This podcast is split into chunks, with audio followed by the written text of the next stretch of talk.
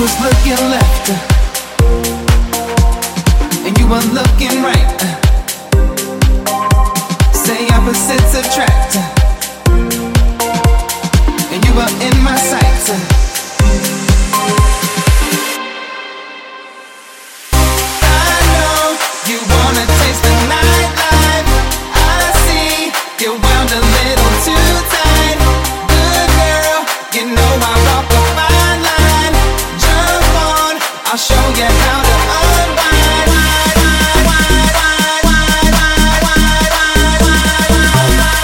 I'll show you how to unwind.